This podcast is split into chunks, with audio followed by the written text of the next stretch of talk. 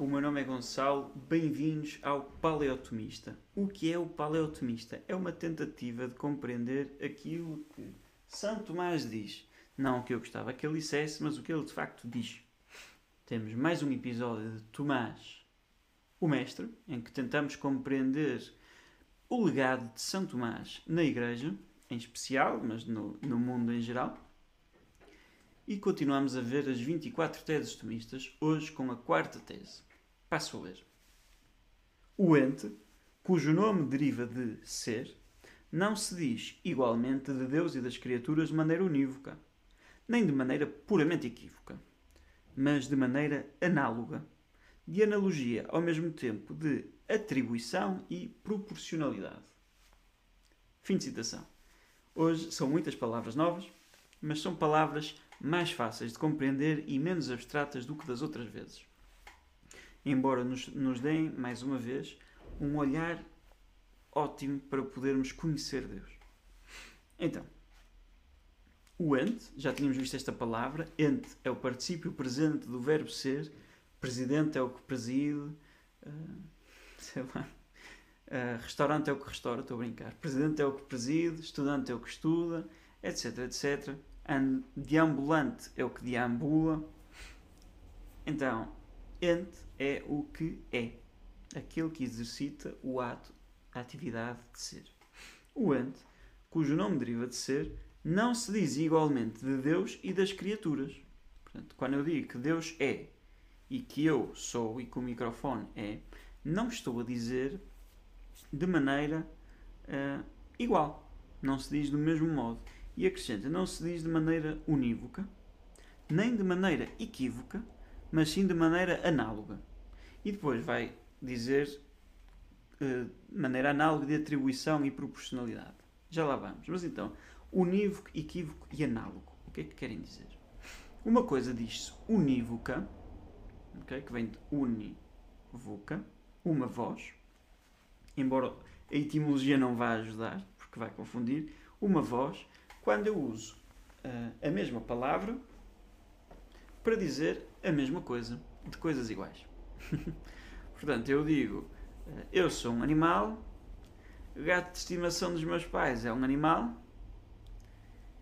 Quando eu digo a palavra animal, quando eu a uso, é disso que estamos a falar, de usar uma palavra, de, um, de predicar uma palavra, quando eu uso a palavra animal, a falar de mim, a falar de um gato, a falar de um cão, estou a usá-lo de maneira unívoca. Estou a dizer, eu sou um animal, eu sou um ser vivo senciente, capaz de sentir apetite e, e, e dor, dor, prazer, etc. E o gato é exatamente isso, e um cão é isso. Eu estou a usar a mesma palavra, animal, para dizer a mesma coisa. Agora, unívoco. Fechou a loja. Equívoco significa quando eu uso a mesma palavra para dizer coisas que não têm nada a ver. Como, hum, por exemplo, o Banco do Jardim e o Banco de Portugal, o Canto dos Lusíadas e o Canto da Sala, hum, uma Úrsula, que devia ser uma ursa pequena e uma constelação. Hum, pronto. Hum, caranguejo é um animal e é um signo. Ok, pronto. Estou a usar a mesma palavra para dizer coisas diferentes. Equívoco. Porque é que os nomes etimológicos não iam ajudar? Porque equívoco quer dizer a mesma voz. Unívoco estou a usar uma voz para dizer coisas unas. Equívoco vai ser o contrário. Estou a usar a mesma voz para dizer coisas que são diferentes. Daí a confusão. Agora, fechou a loja. Análogo cujo nome vem do grego e significa ana, quer dizer elevado, logos, palavra, uma palavra que é elevado, não é? como se eu fosse esticar o sentido da palavra, estão a ver? Uh, pronto. Em, em, latim, eles normalmente usavam a palavra grega, uh, quando traduziam, diziam análogo ou proporcional, analogia ou proporção que é esta ideia de que eu estou a usar a mesma palavra para dizer não é exatamente a mesma coisa, também não é exatamente coisas diferentes. Okay? É uma certa proporção. Por exemplo, num sentido mais distanciado do, daquilo que vamos usar, quando eu digo que o, Gabriel é um leão. Aquilo é que é um leão. Não estou não, não a dizer que ele é um leão, literalmente, univocamente. Mas também não estou a querer usar a palavra leão equivocamente. Se eu tivesse a usar, ninguém sabia o que é que ela queria dizer. Aquele tipo é um leão.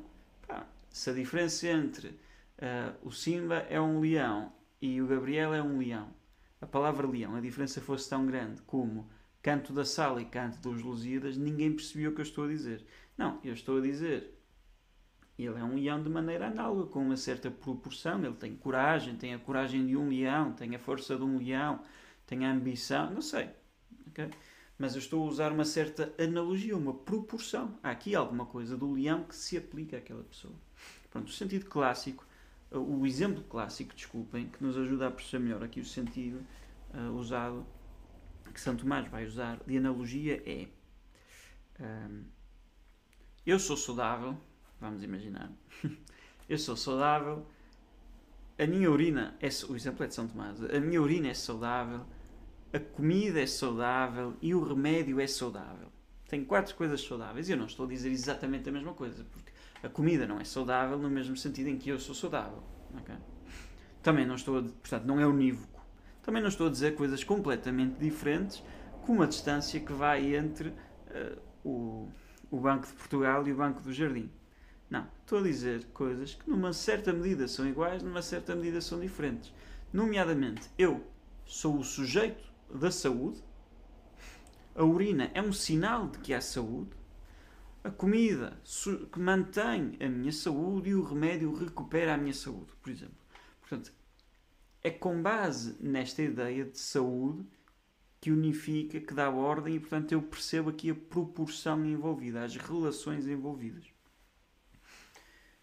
Eu espero que isto tenha ajudado a elucidar os termos de univocidade, equivocidade e analogia. Agora, vamos repetir a primeira parte, a parte mais comprida da tese.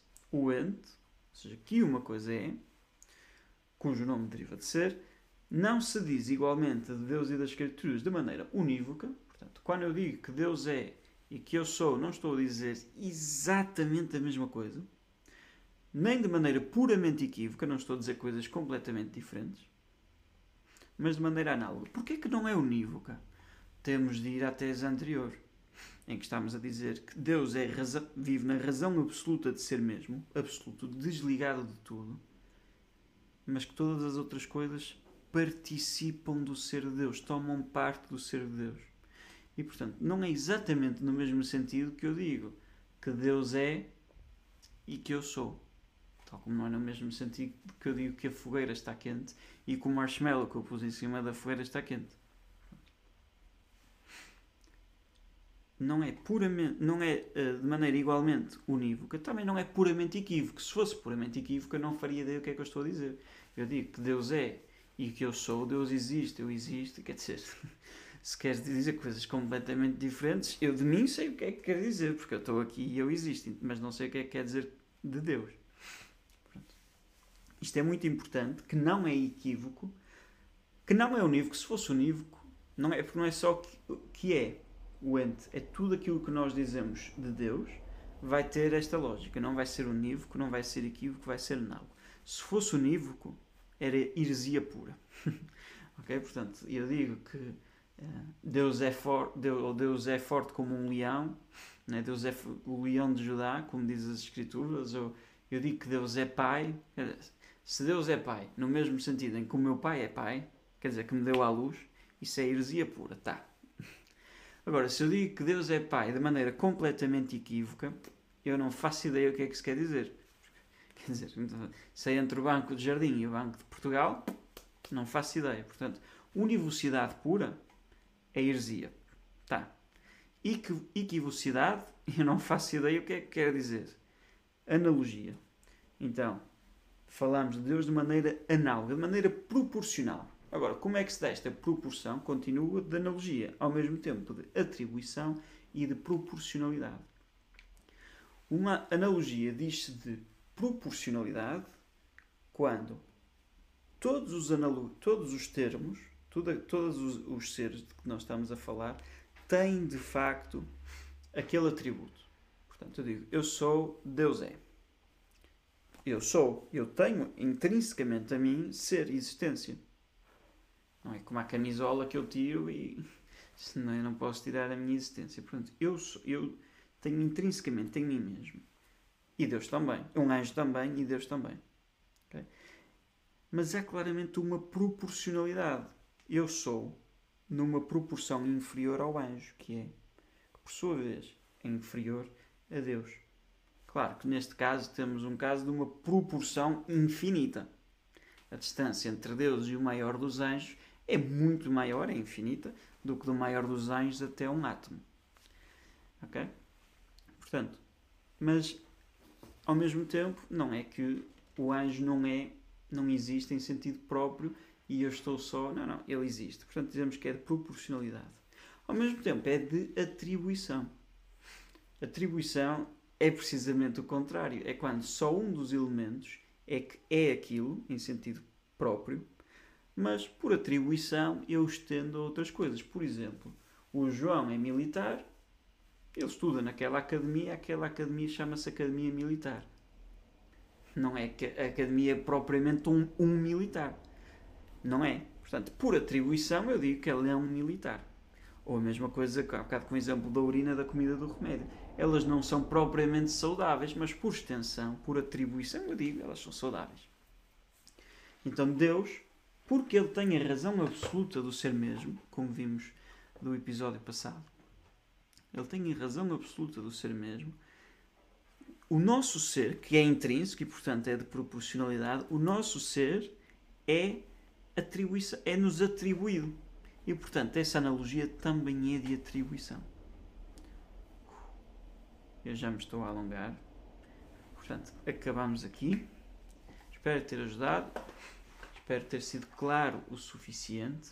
Bom, agora, só dizer, real, re, repetir a importância que isto tem para a teologia, porque se as coisas que nós dizemos de nós e de Deus forem unívocas, heresia, e equívocas, não percebo o que estou a dizer mas análogas, tentar perceber esta proporção. Por exemplo, eu digo Deus é infinito. É pá, isso de si não é dizer nada, é uma negação. Deus não é finito. Pronto, ou Deus é imóvel, imutável, quer dizer que ele não muda. Mas a minha mente ou pensa numa negação pura, ou pensa numa pedra que não muda, está ali quieto. Mas Deus não. Quando, mas uma pedra não se mover é uma imperfeição. É muito melhor um animal que se move do que uma pedra que não se move. Mas Deus não se mover é uma perfeição. Portanto, estão a ver que nós chegamos ao nível da negação. Eu neguei coisas que não pertencem a Deus. Mas agora eu preciso dar o salto da analogia, de perceber a proporção que está aqui envolvida, a relação de ideias que está aqui envolvida. Já vimos Deus é Pai, Deus é Santo. Como é que eu percebo que Deus é Santo? Só Deus é que é verdadeiramente santo todos os outros santos são dados por atribuição. Agora, por atribuição, ponto final. Agora, tenho de perceber, eu quando eu percebo, portanto, Deus é que é santo. Os santos que não, São Tomás, São, São João Paulo II são santos por atribuição. Mas como é que eu percebo a santidade de Deus? Olhando para as criaturas, eu chego até ao Criador. E, portanto, esta analogia, esta ideia de analogia é essencial para compreendermos Deus. E é isso. Olhem, louvado seja o nosso Senhor Jesus Cristo e até à próxima.